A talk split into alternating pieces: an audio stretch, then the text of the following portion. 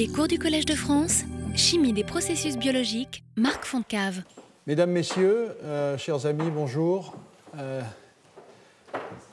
une euh, nouvelle série de cours donc, de, chimie des processus biologiques démarre pour, pour huit semaines cette fois-ci, parce qu'en fait, il, y aura six cours et six séminaires, mais il y a deux semaines dans lesquelles il n'y aura pas de cours, ça sera, ça sera coupé pour des raisons personnelles et professionnelles. Euh, donc le mercredi à 10h, et, euh, à chaque occasion, j'ai invité un spécialiste de la question que je veux aborder euh, cette année, qui concerne cette notion de catalyse bio-inspirée et de métalloenzymes artificiels. Et aujourd'hui, donc, je- j'en reparlerai, mais je suis très heureux de, d'accueillir pour le séminaire Stéphane Ménage, qui va nous parler d'une d'une belle histoire qu'il développe depuis maintenant quelques années.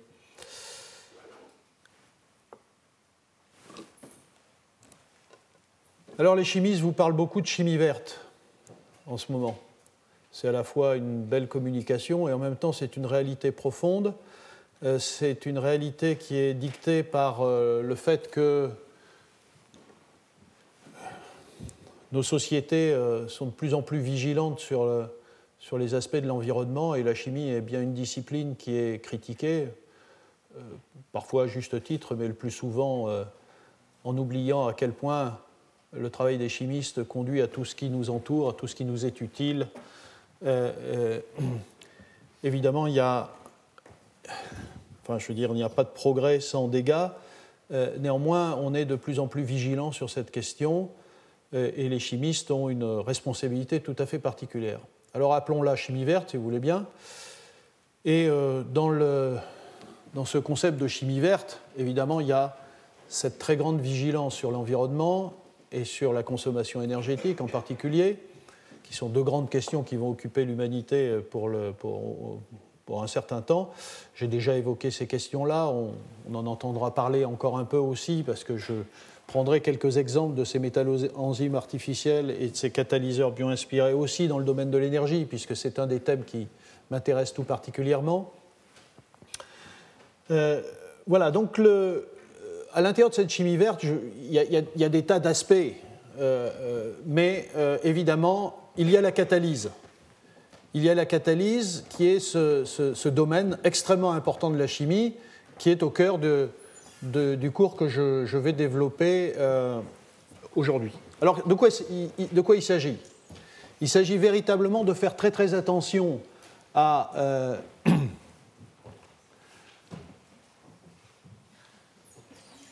voilà, à utiliser des solvants, des produits, des réactifs non toxiques. Donc il y a l'aspect toxicité, bien sûr, qui est extrêmement important. Ça fait longtemps que les chimistes s'en préoccupent, mais il faut le faire de, façon encore plus importante. Des substrats renouvelables. Et là, il y a tout l'aspect de l'utilisation des molécules euh, très, très élaborées, très riches euh, sur le plan structural, fonctionnel, etc. De la biomasse, par exemple. On en est je dirais qu'au début de l'exploitation des molécules de la biomasse pour la transformer et faire des molécules encore plus intéressantes. Euh, la limitation des déchets, bien sûr. Euh, il faut euh, inventer des réactions qui, euh, se font sans sous-produits, sans déchets. Évidemment, faire attention à la dépense énergétique. Et la catalyse, ça permet de faire des réactions d'une très grande sélectivité, chimio, régio, énantio, sélectivité.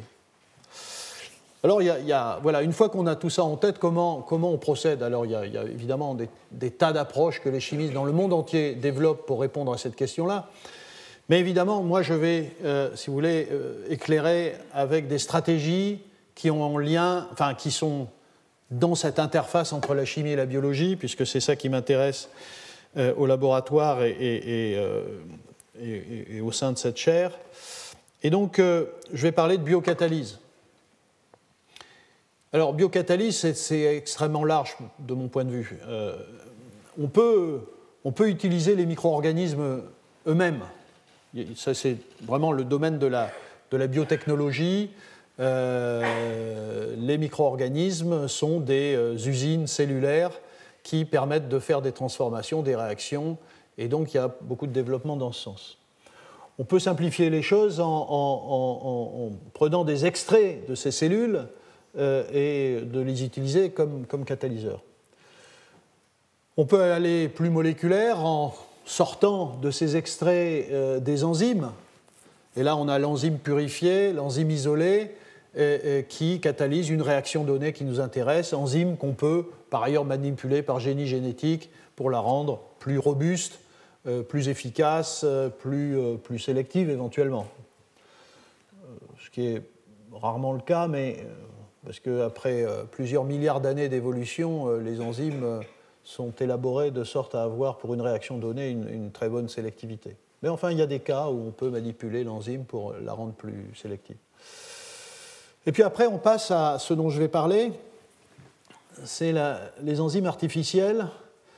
Euh, comme vous allez le voir, c'est cette notion de, système dans lequel on combine des parties, euh, des constituants biologiques, je parlerai de protéines et je parlerai également d'acides nucléiques, donc des polymères biologiques et puis des objets de synthèse de la chimie et on combine tout ça. Et euh, le dernier point, c'est catalyse bio-inspirée. Euh, eh bien là, c'est de considérer que euh, la nature fait des choses tout à fait intéressantes avec des stratégies spécifiques, uniques, et que si on comprend tout ça, on peut peut-être inventer des catalyseurs euh, qui, euh, qui, reproduisent la complexité des systèmes enzymatiques.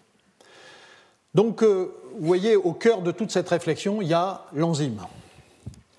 Et en effet, pourquoi on s'intéresse aux enzymes depuis longtemps, et, tout particulièrement, c'est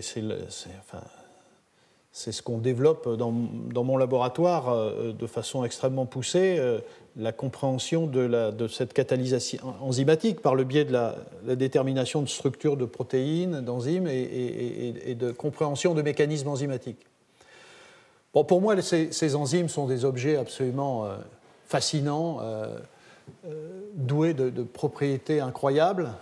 en particulier, bon, c'est l'aspect catalytique, des accélérations extraordinaires on atteint jusqu'à des facteurs de 10 puissance 19 entre la réaction catalysée et la réaction non catalysée. Des sélectivités évidemment euh, extraordinaires. Ici, je donnais un exemple, mais il y en a des, centaines d'exemples comme ça, parce que c'est un exemple que je connais bien, puisque c'est un travail qu'on a fait au laboratoire qui, montre, vous voyez, cette protéine-là euh, avec ses, hélices euh, en rouge et jaune, et qui s'attaque à un substrat énorme, qui est un ARN de transfert, et qui fait ici une alkylation, euh, voyez, sur une base nucléique, pas n'importe laquelle, euh, cette base qui est située en position 37. Euh, donc une très très grande sélectivité. Il y a, il y a des centaines de possibilités d'alkyler une seule molécule d'ARN de, transfert et, et, l'enzyme est capable de faire ça par une capacité de, reconnaissance absolument extraordinaire, de reconnaître euh, euh, l'une des, bases nucléiques, euh, et évidemment, et de faire cette transformation, qui est une transformation sur le plan chimique qui est relativement simple, hein, une alkylation d'une fonction amine, mais néanmoins, évidemment, la question est de savoir si on, est capable de comprendre comment cette protéine reconnaît très sélectivement un tel objet. Est-ce qu'on sera capable de comprendre ça et est-ce qu'on sera capable de reproduire des catalyseurs, des, objets catalytiques du type protéine ici, qui euh, réaliseront la même, euh, euh, reconnaissance? Alors, ici, c'est un exemple où vous avez deux molécules qui se rencontrent au sein d'un site, un site actif et qui réagissent entre eux. Il y a rien de plus qu'une protéine et un substrat, qui est, ici l'ARN de transfert. En réalité, euh, les enzymes ont multiplié leur capacité d'intervention par le fait qu'elles ont euh, parfois accumulé au sein des sites actifs des espèces chimiques, organiques ou inorganiques, qui leur confèrent des propriétés additionnelles, nouvelles, et euh, en particulier, c'est un des aspects qui m'intéresse tout particulièrement, ce sont les, les métalloenzymes, la, la, possibilité que les protéines ont d'installer au sein du site actif des ions, des ions métalliques, et, et, de réaliser des, réactions tout à fait extraordinaires. par exemple, ici, là encore, il y en a des centaines d'exemples comme ça qu'on aurait pu choisir, mais c'est juste pour illustrer le fait que ici vous avez une chaîne polypeptidique. Vous voyez, de loin, ça ressemble pas mal à, la, protéine que je vous ai présentée qui transformait l'ARN de transfert, mais en réalité, elles, n'ont aucun, euh, aucun, élément de, comparaison. Euh, mais néanmoins, ce qu'il y a en plus ici, c'est cet atome de fer dans une molécule organique euh, qui est une porphyrine. Et cet ensemble-là, tout d'un coup, permet à cette protéine de réaliser une transformation qui est assez incroyable, qui est d'activer des molécules vraiment inerte de type, de type alcane et, d'activer de l'oxygène moléculaire pour faire des, des, transformations de type hydroxylation, par exemple. Voilà. Donc, euh, euh, ces enzymes s'enrichissent aussi d'ions métalliques. Alors, euh, si, si, on compare un petit peu les, les, les, potentialités d'une métalloenzyme par rapport à un catalyseur synthétique, on s'aperçoit que euh, finalement il y a des ressemblances et puis il y a des complémentarités. Et c'est ça qui va être à l'origine de la démarche euh, métalloenzyme euh, hybride ou, artificielle. Hybride au sens où, vous allez voir, on va coupler une partie enzymatique à une partie synthétique. Bon. Dans un système comme ça, évidemment, la réaction se passe au niveau du ici de l'atome de fer, vous, reconnaissez à nouveau la, protéine que j'ai présentée tout à l'heure, au niveau d'un atome de fer. Et pourtant, cet objet est énorme. Euh, euh, le substrat va venir par là, et, pourtant, il y a des tas de choses autour qui, jouent un rôle important. Euh, même si les chimistes considèrent que il suffit, enfin, non seulement il suffit, mais il faut ne s'intéresser qu'à la partie ici euh, site actif. Bah, si on ne le faisait pas et s'il fallait prendre l'ensemble, alors autant prendre l'enzyme. Donc si on ne veut pas prendre l'enzyme, il faut bien réduire le problème. C'est ce que font les chimistes au site actif. Néanmoins, il ne faut pas se cacher euh, le fait que, évidemment, tout le reste est important. Et donc, c'est ce que j'appelle ici première et deuxième sphère de, de, coordination. En fait, deuxième, troisième, quatrième, énième sphère de coordination. C'est-à-dire que la réactivité et la reconnaissance euh, est joué de façon extrêmement importante à proximité du site actif, mais tout un tas d'éléments autour de la protéine euh, jouent un rôle important. Euh, l'intérêt d'un système comme. Donc, d'où cette grande capacité à reconnaître, et, à faire de la, chimie très sélective. La, deuxième caractéristique, c'est que cette chimie-là, faite par les enzymes, sont des chimies qui sont qui sont réalisés à température ambiante, à pression atmosphérique. C'est exactement ce que la chimie verte cherche. Pas faire des réactions à température élevée, à très forte pression, comme on en voit dans, le secteur industriel, par exemple. Euh, évidemment, l'avantage, je l'ai déjà dit, les très grandes sélectivités des enzymes. Et puis, il y a, il y a quand même un certain nombre de limites. Euh, une protéine, c'est 20 acides aminés et pas plus. Donc, il y a un répertoire, si vous voulez, de l'environnement euh, organique autour du site actif qui est limité. Enfin, évidemment, si vous faites une combinatoire à 20 acides aminés, vous avez une, infinité de possibilités. Néanmoins, euh, euh, autour du site actif, vous allez avoir un nombre donné d'acides aminés qui seront toujours les mêmes, et, euh, c'est une limite. La deuxième limite, en, termes de métaux, c'est que bah, la nature a choisi, enfin, je l'ai déjà dit dans d'autres cours les années précédentes, mais la nature a, finalement sélectionné que quelques métaux de la classification périodique. Pas tous, quelques-uns, euh, fer, cuivre, zinc, etc. Euh, euh, et donc là aussi, il y a des potentialités qui manquent. Alors la nature a eu de bonnes raisons de ne choisir que ces métaux, on peut en discuter, mais je l'ai déjà dit. Mais disons qu'il manque un certain nombre de métaux qui ont des réactivités tout aussi intéressantes que, le fer, le zinc et le cuivre. néanmoins, comme vous le savez, comme je, l'ai dit, euh, si la nature euh, a choisi ces métaux, c'est qu'ils sont les plus abondants. Et là aussi, on est dans la perspective chimie verte. Euh, si on doit faire dans, l'esprit de cette chimie verte, il faut qu'on trouve des catalyseurs qui soient abondants, pas chers, etc.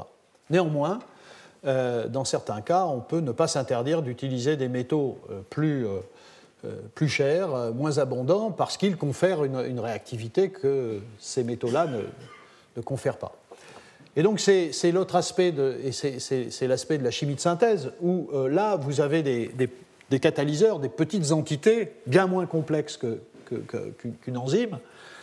Et là, évidemment, vous travaillez surtout sur la première sphère de coordination, c'est le ligand qui est autour du métal, et vous avez peu de euh, euh, moyens de moduler les choses avec des sphères de coordination deuxième, troisième, quatrième, énième. À nouveau, pourquoi? Parce que si, euh, si on veut faire des choses simples, peu coûteuses, eh bien, on est quand même obligé de limiter. Je répète qu'il ne s'agit pas de reconstruire une protéine dans ce cas-là, il suffit d'utiliser l'enzyme. Alors évidemment, en général, euh, euh, les systèmes catalytiques de synthèse travaillent à haute température, à, haute pression. Ça, c'est une limitation des, systèmes. Euh, là encore, il y a une nécessité aujourd'hui pour les chimistes d'inventer des catalyseurs qui travaillent à plus basse température, à, plus basse pression et dans des solvants comme l'eau, etc.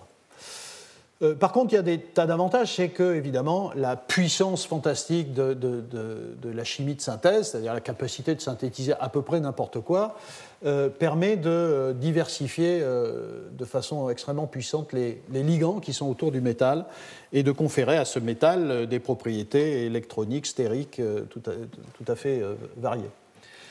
Je l'ai dit là, et euh, bien sûr, on peut euh, élargir euh, le répertoire des métaux à utiliser au platine, au rhodium, au ruthénium, à l'iridium, enfin, etc., qui sont des métaux effectivement chers, peu abondants, dont il faudra petit à petit se débarrasser, mais qui aujourd'hui sont, sont, extrêmement importants pour l'industrie chimique. Bon, je parlerai surtout de catalyse homogène, même si pendant un cours je parlerai de catalyse hétérogène. Euh, voilà, euh, c'est une autre différence. La, catalyse de synthèse a la possibilité de travailler non pas avec des molécules, mais avec des matériaux solides, euh, et ça ouvre évidemment tout un champ. Donc la question c'est qu'est-ce qu'on fait de ces deux aspects? D'une certaine façon, ils sont essentiellement séparés. Il y a des gens qui travaillent sur des enzymes, sur des extraits bactériens, sur des cellules entières, et puis il y a des gens qui sont dans l'industrie chimique ou dans la recherche chimique et qui font des catalyseurs de, synthèse. Et je, reprends ce, pour illustrer un petit peu vers où on va, qu'est-ce qu'on peut inventer comme espace, je, reprends ce, diagramme très simple que je trouve absolument fantastique, qui a, été euh, euh, produit pour la première fois par Jean-Marie Laine il y a pas mal de temps.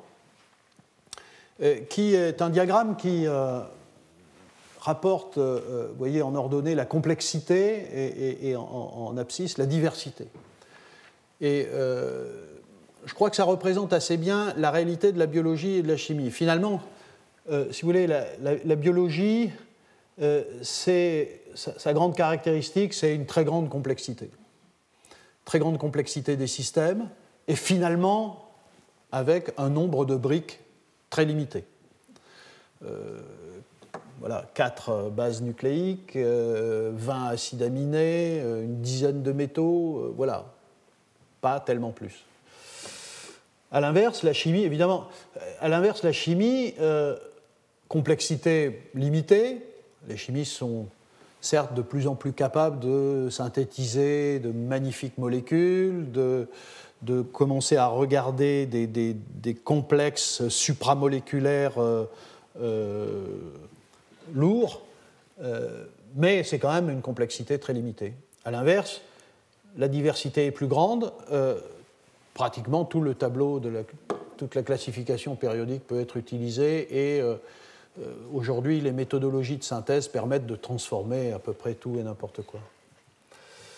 Et donc, euh, euh, reprenant ce qu'évoquait Jean-Marie Laine, c'est qu'il y a un espace ici euh, immense à explorer pour, les, chimistes et les biologistes, et pour les chimistes en particulier. Et finalement, ces espaces, c'est c'est d'une part utiliser la, enfin, utiliser la chimie pour apporter une plus grande diversité à la biologie et utiliser la, biologie pour complexifier la chimie. C'est un peu avec cet esprit-là qu'on va évoquer euh, les aspects d'une part de ce que j'appelle métallo-enzyme artificielle ou catalyseur hybride. À nouveau, la notion d'hybride ici, c'est parce qu'on combine des aspects biologiques et des aspects chimiques. Et puis, euh, la notion de catalyseur bio-inspiré. Le système biologique complexe peut, si on le comprend bien, euh, apporter des solutions complexes à la chimie euh, pour, euh, par exemple, c'est de ça dont je vais parler, catalyser des réactions. voilà. Et donc aujourd'hui, je vais parler de, du premier sujet, c'est-à-dire métallo-enzymes artificielles, et, vous, montrer un petit peu comment on peut avancer dans ce domaine en donnant des exemples c'est bien de diversifier la biologie avec la chimie euh, qu'il est question. Alors, le principe, c'est quoi? Euh, Donc, ça va être de la chimie moléculaire. Hein. Je vais parler de chimie moléculaire, je ne vais pas parler d'extrait de cellules, euh, même si on peut imaginer à terme que les objets hybrides que les chimistes pourront synthétiser et préparer avec des, si, jamais euh, ces, objets euh, étaient doués de, propriétés tout à fait extraordinaires, euh, on peut imaginer qu'à terme, ces objets hybrides, combinaison de, choses naturelles et de choses de synthèse, puissent être incorporés au sein d'une cellule pour y travailler un peu comme elle le fait à l'extérieur de la cellule. Mais on en est très très loin pour le moment. Donc l'idée, c'est finalement de prendre un, objet biologique, ici une protéine, n'importe laquelle, voilà une protéine. Euh, donc essentiellement un polymère biologique, c'est une protéine, mais comme vous le verrez un peu plus tard, on peut, prendre, on peut imaginer d'autres polymères. Euh, il y a des exemples aujourd'hui en utilisation des acides nucléiques, mais euh, on, peut, penser à toutes sortes de, polymères polysaccharides, lipides éventuellement, même si à ma connaissance tout ça n'a pas été utilisé pour le moment. Ça se limite essentiellement à protéines et acides nucléiques. Euh, puisqu'on parle de métallo-enzymes artificielles, l'idée c'est ensuite d'avoir des, catalyseurs métalliques de synthèse. Vous voyez ici le ligand, ça ressemble à une porphyrine, mais ce n'est pas une porphyrine. Euh, c'est un catalyseur, un ligand de synthèse avec un atome de cuivre. Bon, voilà. Donc il peut s'agir de complexes de coordination ou de complexes organométalliques. Et l'idée, c'est d'incorporer cet objet de synthèse à l'intérieur de cet objet biologique naturel. Euh, évidemment, derrière l'idée, c'est de euh, découvrir de nouvelles activités, c'est-à-dire des nouvelles réactions et de nouveaux substrats pris en charge par une enzyme, et peut-être aussi de nouvelles sélectivités, régio, chimio, stéréosélectivité, etc. Voilà, alors si on résume un petit peu les avantages et les inconvénients des uns et des autres, et si on. Est-ce finalement, est-ce qu'on peut dire qu'en combinant ces deux-là, on va récupérer tous les avantages et tous les, et tous les avantages des uns et tous les avantages des autres pour qu'il n'y ait que dans le système hybride que des avantages. Alors, évidemment, la réponse est non, parce que s'il y a un, inconvénient à, une protéine, à l'utilisation d'une protéine, euh, cet inconvénient va rester.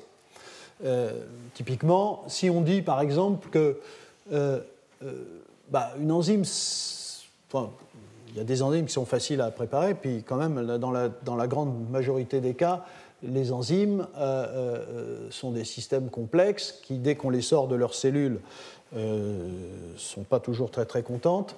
Euh, et donc euh, il y a quand même des problèmes de préparation, de caractérisation, ça prend du temps, de l'énergie, enfin voilà.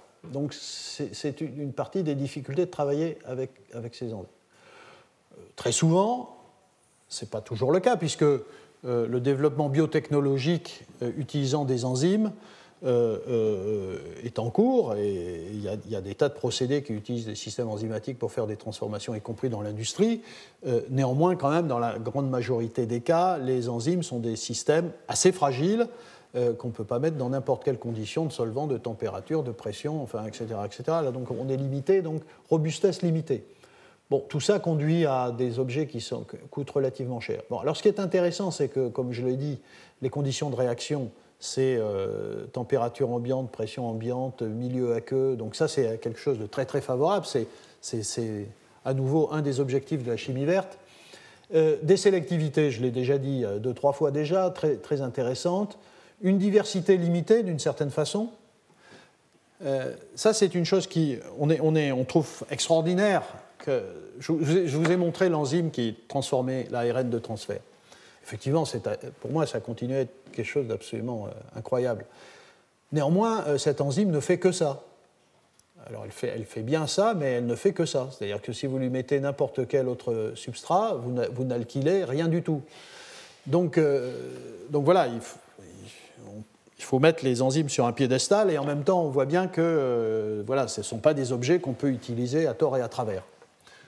Donc, euh, la diversité en termes de réaction de substrat extrêmement limitée. Tous ces objets, ces systèmes enzymatiques, ont été élaborés au cours de l'évolution pour faire quelque chose de très très spécifique. Alors qu'en l'inverse, dans l'industrie chimique, en général, euh, on essaye d'inventer des catalyseurs qui vont faire la même réaction pour euh, toute une série de substrats, pour des dizaines, des centaines de substrats, ou un catalyseur qui est capable de faire plusieurs types de réactions euh, euh, sur euh, différents substrats. Bon, les activités sont en général extraordinaires. Pour la réaction enfin, spécifique et le substrat spécifique, donc je vous l'ai dit, ça peut être des, vitesses considérables. Et l'optimisation de ces systèmes, eh c'est essentiellement par voie génétique, par biologie moléculaire. On peut modifier un acide aminé par un autre ou plusieurs par plusieurs autres. C'est essentiellement comme ça qu'on change euh, les propriétés de l'enzyme. Le catalyseur, je vais aller vite parce qu'en discutant de l'enzyme, j'ai dit, euh, dit ce qu'un catalyseur à l'inverse avait comme avantage? Alors avantage, bien sûr, normalement en préparation, en caractérisation, c'est assez, assez simple. Euh, la robustesse est en général cherchée, donc obtenue. le coût peut ne pas être très grand. Euh, évidemment, les, conditions de réaction sont souvent euh, plus compliquées que, pour l'enzyme, avec, euh, donc je l'ai dit, température, pression plus élevée et souvent solvant organique. sélectivité sont en général moins bonnes, diversité plus grande, activité en général bien moins bonne que, les enzymes. Et là, l'optimisation, elle est chimique et donc par synthèse. Alors, du côté hybride, euh, euh, on pourrait conclure de ça que s'il n'y a pratiquement pas de recouvrement, euh, moins multiplié par plus, ça fait moins, donc il va y avoir du moins partout.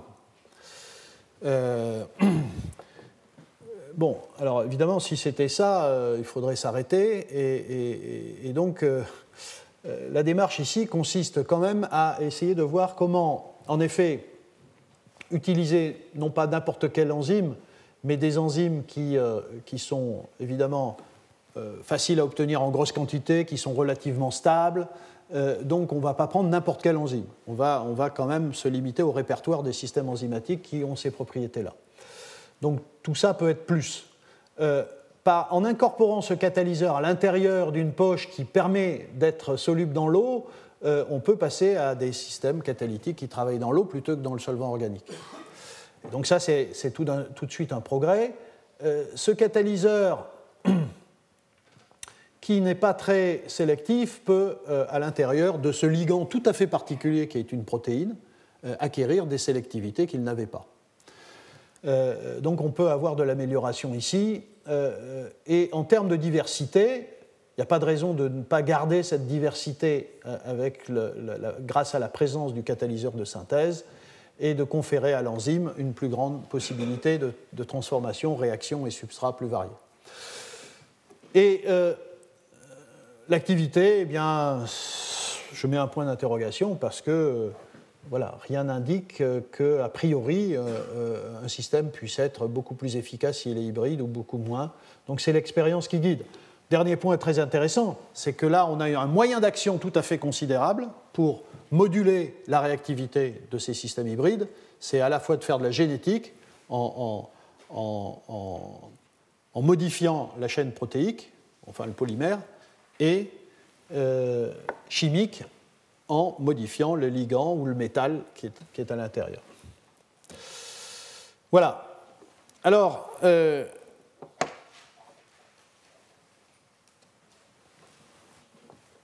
C'est une démarche dans, laquelle euh, de nombreux laboratoires se sont lancés depuis un certain temps. Ce n'est pas pour le moment un, travail simple parce que euh, la grande question finalement c'est euh, on a un grand répertoire de protéines, on a un grand, répertoire de catalyseurs. Est-ce qu'il y a un rationnel pour combiner les deux? Quelle est la meilleure combinaison des deux qui va donner le, résultat voulu? Et ça, il n'y a pas vraiment de rationnel pour ça. Et, je vais quand même essayer de donner quelles sont les démarches qui sont utilisées aujourd'hui pour construire ces catalyseurs hybrides. Euh, euh, bon, euh, il y a quelques grandes stratégies qui sont développées avec des résultats qui ne sont pas négligeables.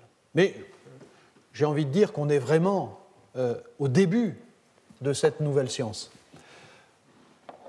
Et en même temps, vous voyez que je, situe à, 1956 peut-être le premier système hybride où euh, euh, euh, un groupe japonais a déposé sur des fibres de soie du palladium.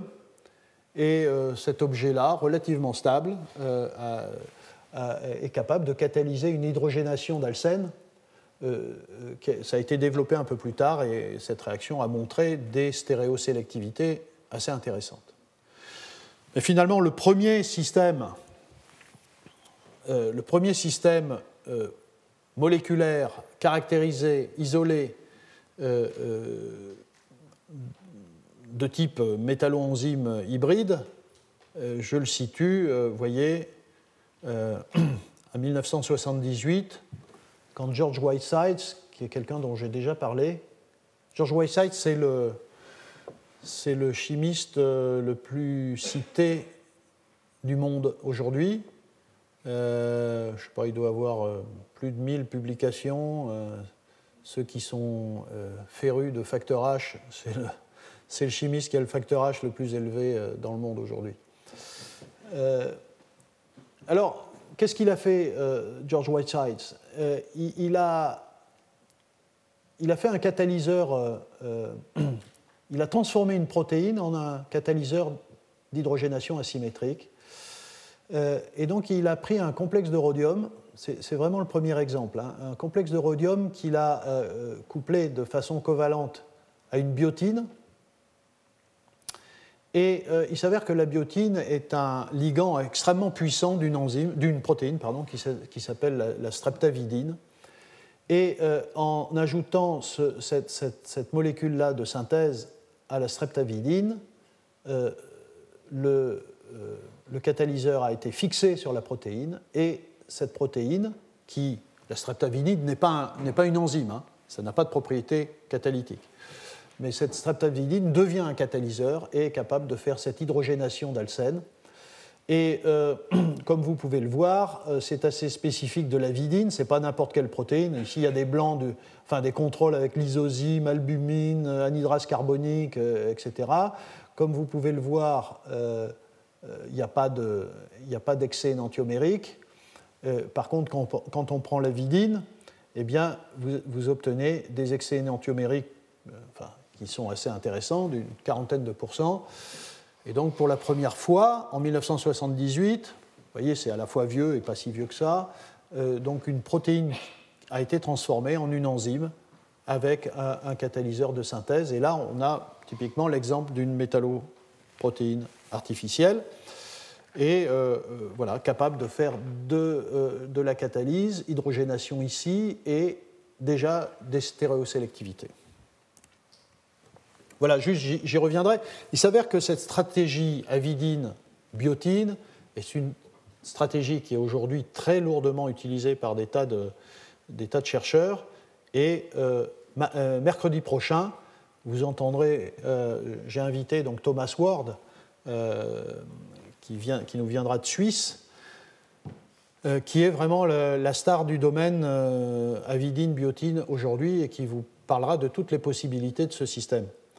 Ici, vous voyez, c'est une structure de la, de la, de la streptavidine euh, qui m'a été fournie par une collègue très sympathique, Christine Cavazza.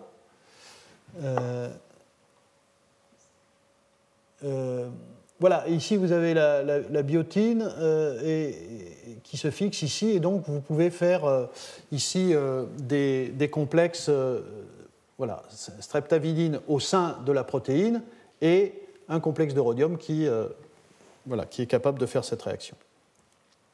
Alors, je, l'ai dit, est-ce qu'on a des, stratégies autres que simplement faire du criblage ou de la combinatoire mélanger tout et puis euh, voir quelle est la combinaison qui marche? Euh, alors vous allez voir, j'ai identifié cinq stratégies possibles euh, et je vais vous donner quelques exemples. Stratégie numéro un, vous prenez une métalloprotéine, vous savez que c'est une métalloprotéine, et vous remplacez un ion métallique, l'ion métallique présent dans cette métalloprotéine par un autre.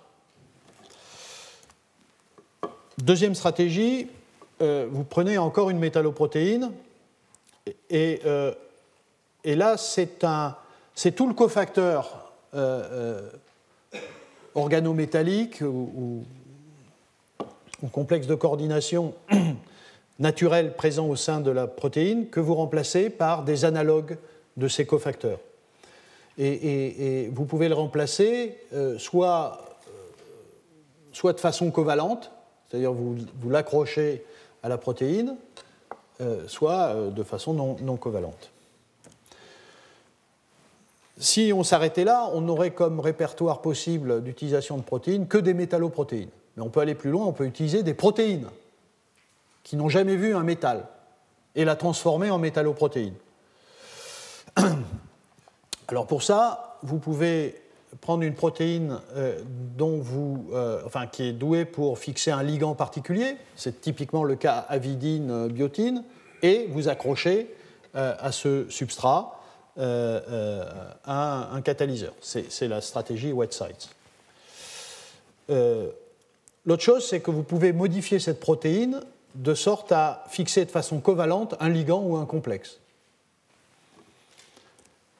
Et puis la troisième chose, c'est que vous pouvez créer par mutagénèse dirigée, c'est-à-dire par euh, modification d'acides aminés, euh, euh, vous pouvez créer un site de fixation de métal dans une protéine qui n'en a jamais vu.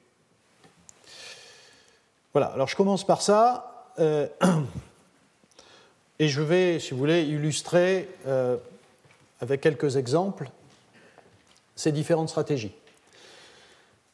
Voilà une enzyme qui a été beaucoup étudiée, qui est, tout à fait intéressante, qui est une des enzymes les plus rapides du monde, euh, qui est une métalloenzyme qui contient un atome de zinc.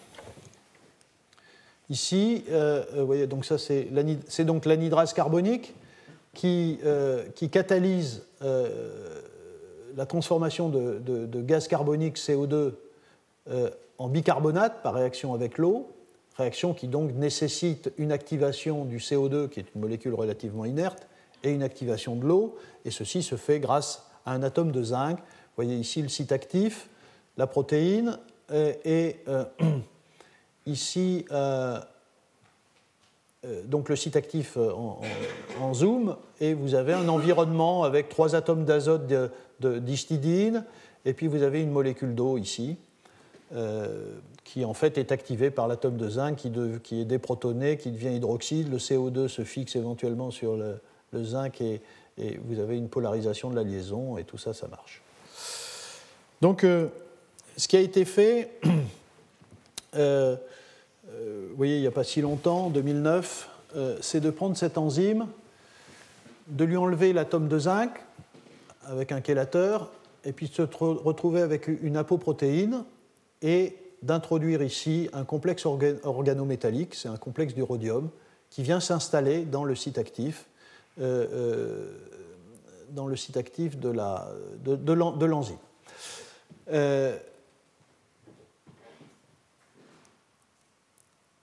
alors, ici, c'est un exemple où, vous voyez, qui, illustre le fait que ce n'est pas si simple que ça. dans ce cas-là, lorsque vous ajoutez du rhodium sur l'enzyme, eh bien, vous voyez, vous accrochez une dizaine, vous pouvez accrocher entre 5 et 10 atomes de rhodium. Donc il y a de la, fixation non spécifique, c'est souvent un problème avec les protéines. Les protéines sont des pompes à métaux. Hein. Donc euh, il y a tout un tas euh, d'acides aminés en surface qui peuvent euh, accrocher des métaux. Donc il faut quand même très faire, attention, faire très attention quand vous utilisez cette, stratégie d'introduire de, façon spécifique votre, votre métal. Ici, bien c'est pour ça qu'il y a écrit 9-is, et il s'avère que la protéine euh, à tout un tas de d'histidines en surface de la protéine qui ont été toutes modifiées.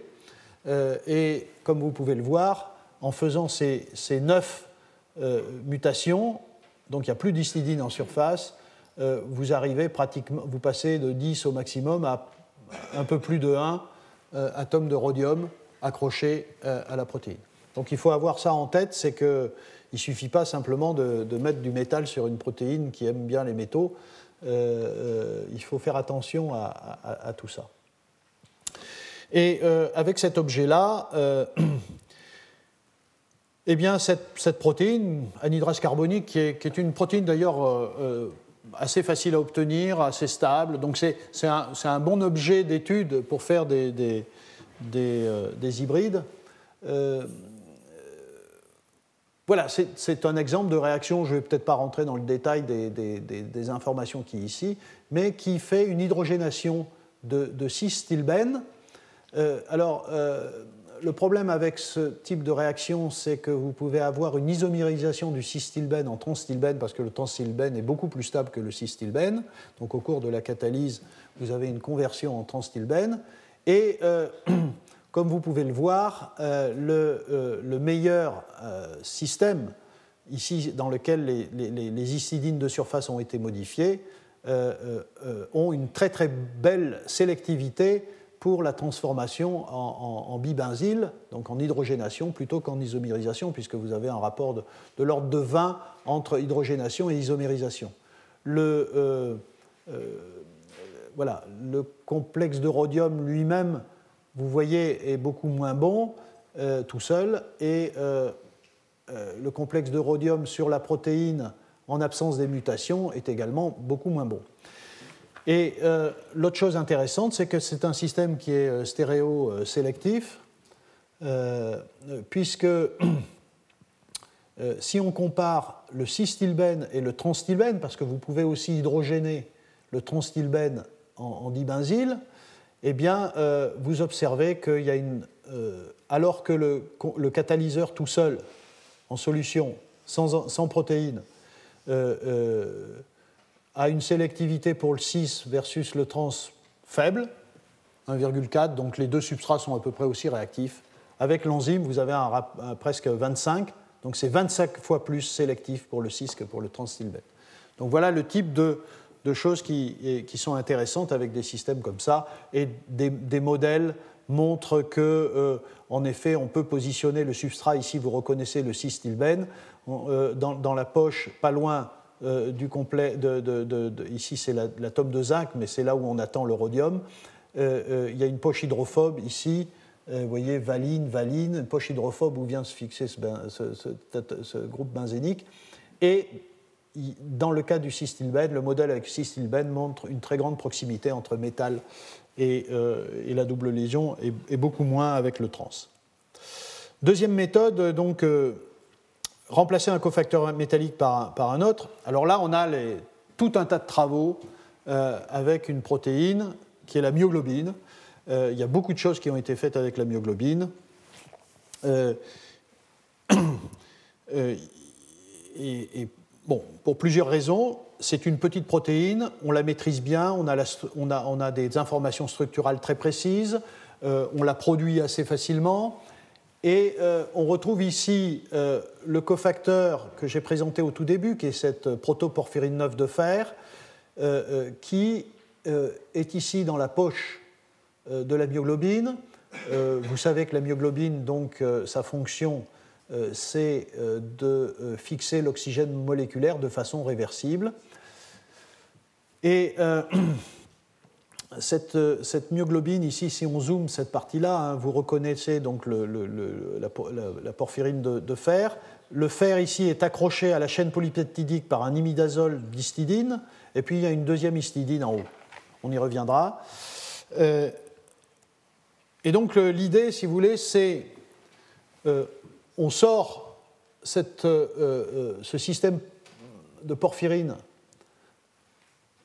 de la, de, la myoglobine. Donc on se retrouve avec une protéine vide et euh, on remplace, on remplit ce site à nouveau, soit avec un, système euh, artificiel qui, qui, est, content de venir ici et qui s'installe bien ici, et qui va conférer à la myoglobine, qui n'est pas une enzyme, mais conférer à la myoglobine des réactivités nouvelles, ou bien des systèmes un, un peu plus complexes où on a, on a la même porphyrine que là, mais on a des éléments additionnels qui vont permettre d'accrocher des métaux euh, euh, et, de faire à nouveau un système hybride.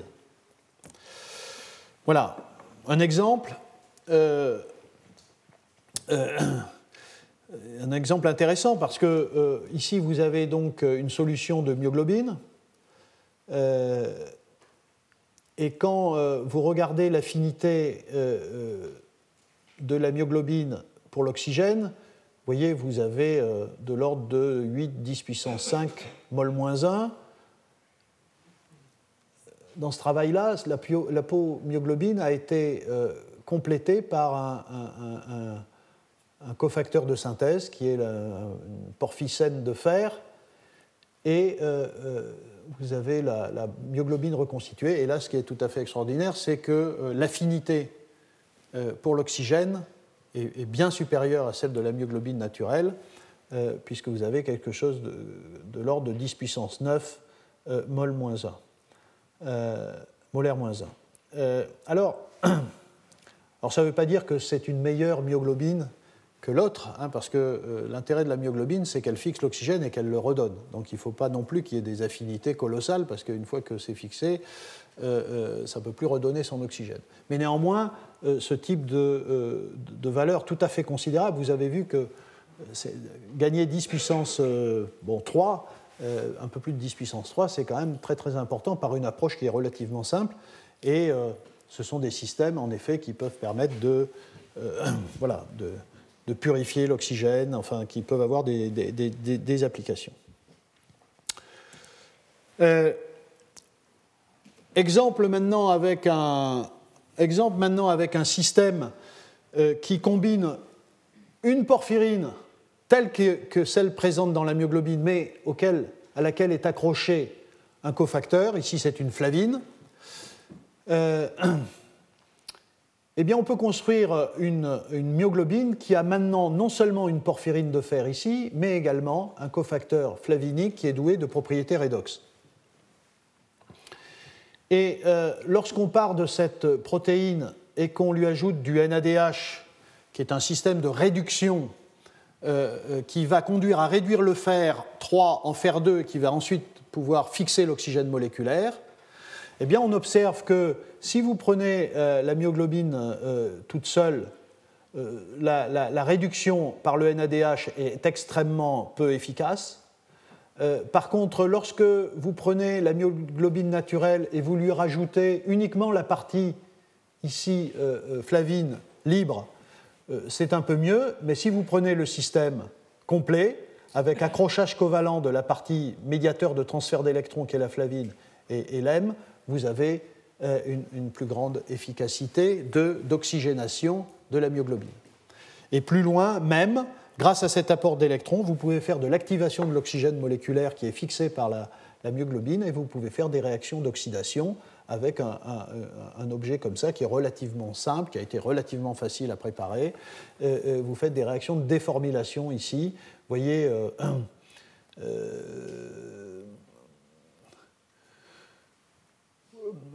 donc, formation d'acétophénone, pas de réaction pour la myoglobine toute seule, un peu de réaction avec la myoglobine toute seule auquel on rajoute la partie flavine, mais toute seule, non accrochée, et puis le système 1, c'est-à-dire le système reconstitué complet, avec des valeurs donc 4 ou 5 fois plus grandes. Euh, un autre exemple euh, tout à fait important dans, ce domaine, c'est euh, le remplacement de, de l'EM, ici.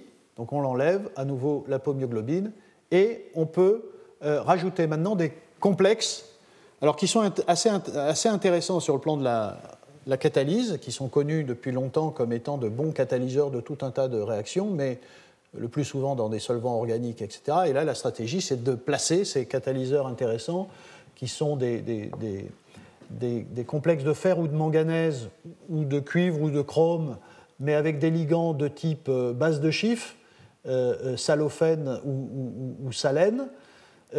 et donc l'idée, vous voyez, ce sont des structures qui sont relativement planes, et donc ça, a suggéré aux, gens qui ont travaillé dans ce domaine de remplacer l'EM par ce type d'objet euh, en pensant que leur structure était relativement euh, comparable et que donc on pouvait espérer que la myoglobine puisse accrocher cette, euh, molécule.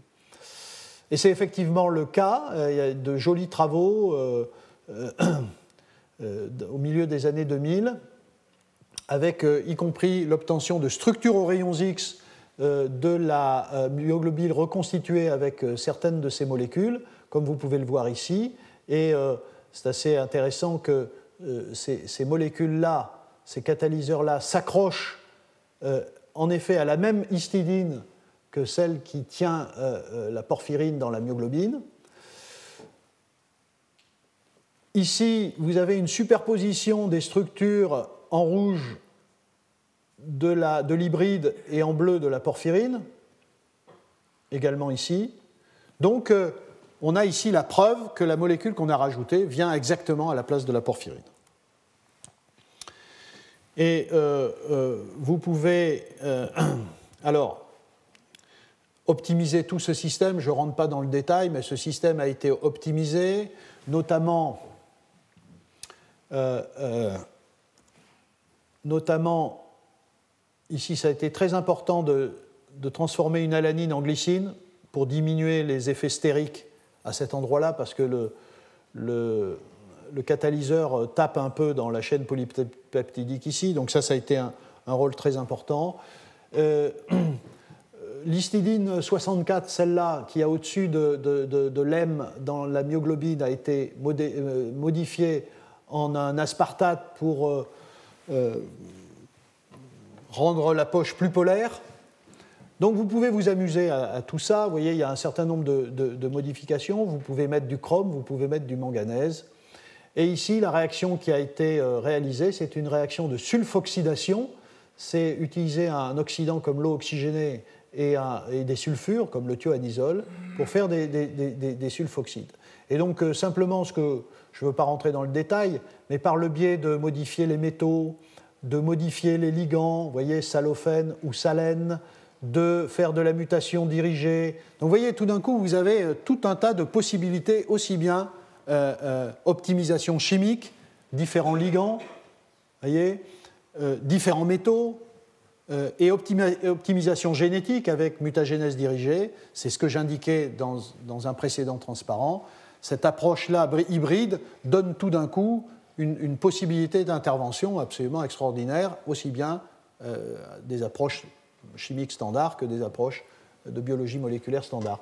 Et ce faisant, voyez que vous pouvez moduler de façon extraordinaire la, réactivité. Vous passez de, ici le plus bas, ça doit être 39 ou 22 à 2724 euh, en, changeant de métal, de ligand et de, de mutant. Euh, de la même façon, euh, l'environnement ici protéique est un environnement chiral, Et donc vous pouvez espérer avoir des transformations énantiosélectives, et c'est effectivement le cas. Euh, ces complexes, évidemment, n'ont aucun élément de chiralité, donc ne sont pas des, catalyseurs énantiosélectifs. Le fait de les mettre dans la protéine, tout d'un coup, leur confère de l'énantiosélectivité, et c'est ce que vous voyez ici. Et là encore, vous observez que euh, euh, la manipulation des, objets chimiques et biologiques permet de moduler l'énantiosélectivité. Ce n'est pas encore des chiffres extraordinaires utilisables dans l'industrie, mais vous voyez, on passe de 5 à 33, euh, je crois, pour le plus grand. Donc, vous voyez, il faut comprendre tout ça. Et en même temps, comme vous le voyez, ce n'est pas obligatoirement les plus rapides qui sont les plus énantiosélectifs. et, voilà, et, donc il faut essayer de comprendre tout ça, et, c'est extrêmement compliqué et en même temps extrêmement intéressant d'essayer de, trouver un rationnel. Mais en tout cas, vous voyez qu'on peut, ça, illustre assez bien la, démarche. Euh, on peut accrocher euh, l'objet de façon covalente pour avoir un, catalyseur encore plus robuste. Euh, et bien c'est ce qui a été fait ici. vous voyez qu'un certain nombre d'acides aminés ont été transformés en cystéine, qui va permettre d'accrocher euh, par une, réaction entre les cystéines et euh, ces composés fonctionnalisés, de créer euh, un, pont disulfure entre le catalyseur et la protéine. Ici, vous avez une seule cystéine, ou là, vous en avez deux, et avec deux, vous avez une fixation encore plus forte du catalyseur à l'intérieur du catalyseur synthétique à l'intérieur de la protéine. Et voyez, là aussi, il vient bien se positionner à la place de la porphyrine. Voilà, euh, en faisant cela, euh, eh bien vous avez, vous voyez, alors ça c'est tous les contrôles euh, avec des systèmes qui ne marchent pas très bien. Quand vous mettez des métaux, vous pouvez, dans le cas du manganèse, arriver à, des activités tout à fait importantes. Et puis en termes de sélectivité, vous voyez la, différence. Le fait d'avoir un, ligand complètement fixé des deux côtés euh, confère une énantiosélectivité très largement supérieure. Voilà, donc on a, vraiment des possibilités de, euh, bouger, tout ça. Euh, utiliser le site spécifique de liaison à un ligand, troisième stratégie, et là, je crois que je n'en dirai pas trop, je, vous invite à, la semaine prochaine à venir écouter Thomas Ward, qui parle très bien français, hein, euh, qui, nous parlera de cette stratégie avidine-biotine. C'est une illustration de cette euh, stratégie euh, ligand. alors, il y, a un certain nombre de choses qui ont été faites avec, avec l'albumine. Alors là encore, vous voyez, le rationnel, c'est essayons de prendre des protéines qui sont euh, très abondantes, faciles à obtenir, enfin, etc. L'albumine, c'est le cas. Et il s'avère que l'albumine a une propriété particulière. Étant une, protéine du, plasma sanguin, euh, c'est une protéine qui transporte euh, tout un tas de choses et qui, ont, qui, a des sites de fixation de tout un tas de molécules naturelles, acides gras, acide biliaire, bilirubine, hème, etc. Et donc, et je, terminerai là-dessus et je continuerai euh, la, semaine prochaine sur ce sujet. Euh, ce qui est euh, ici intéressant, c'est que en utilisant l'albumine et un complexe de synthèse, Martin Ritz en, Allemagne a été capable de réaliser la première réaction de Diels-Alder dans l'eau.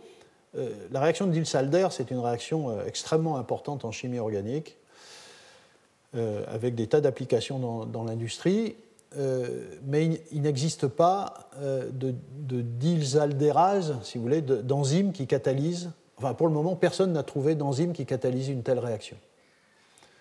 Ça peut paraître surprenant vu l'intérêt de cette réaction de création de liaison carbone-carbone, mais c'est ainsi, il n'y a pas de système biologique qui catalyse une réaction entre un, diène et, une oléfine euh, euh, formant donc euh, ces composés où vous avez créé une liaison carbone-carbone entre ces deux carbones et ces deux-là. vous voyez, ce, méthylène ici, il est ici. Bon. Donc, cette réaction-là, avec cet azachalcone et ce cyclopentadiène, qui donne ce produit 3, qui peut avoir une, stéréochimie endo ou exo. Ici, c'est la stéréochimie endo euh, qui, est, présentée. Eh bien, en introduisant une phthalocyanine de cuivre, qui est un très très bon acide de Lewis, euh, dans l'albumine, et en pensant que, euh, même si là il n'y a pas de structure orionzique, c'est un modèle, en pensant que la, la phthalocyanine de cuivre se met exactement à l'endroit de l'EM, euh, euh, ce, que, ce, que, Ritz a, réussi à faire, c'est à faire une réaction de Diels-Alder avec une très très bonne sélectivité, vous le voyez, euh, pour ce, ce, stéréoisomère endo, et avec de très très bonnes stéréosélectivités. Pour l'endo, l'excès énantiomérique peut aller jusqu'à 98%. donc c'est tout, à fait, tout à fait extraordinaire. Voilà. Bon. J'ai encore des choses à vous raconter. Je continuerai euh, euh, la, prochaine fois. La prochaine fois, donc, bon, je m'arrête là parce que, parce que l'introduction a été un peu plus longue que prévu, mais il me semblait important de, vous, montrer quel était l'esprit avec lequel euh, on pouvait combiner la richesse de la biologie avec la richesse de la chimie. Donc je continuerai sur les stratégies possibles et je parlerai parce que je ne peux pas m'en empêcher, euh, également de photosynthèse artificielle. Euh, et je vous montrerai comment euh, cette stratégie système hybride, protéines, molécules de synthèse, peut être utilisée aussi pour faire des, nouveaux systèmes intéressants dans les nouvelles technologies de l'énergie, de production d'hydrogène ou, ou d'oxydation de l'eau. et je finirai sur euh, quelques projets que nous développons euh, dans ce, dans ce sens pour vous montrer ce que nous faisons au laboratoire. Et je, je, vous remercie pour votre attention. Retrouvez tous les contenus du Collège de France sur www.colège-2-france.fr.